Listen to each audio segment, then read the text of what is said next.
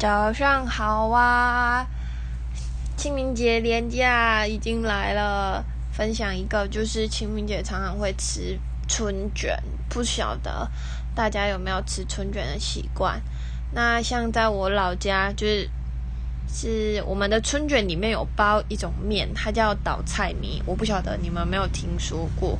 总之，我小时候对春卷的印象就是里面要包倒菜米啊、花生粉啊。就是煎蛋啊，跟三层肉，我就觉得超好吃，无敌美味的。可是后来就是到外县市工作，我第一次吃到那个地方春卷，我吓到了，想说奇怪，里面怎么都是高丽菜，全部都是菜。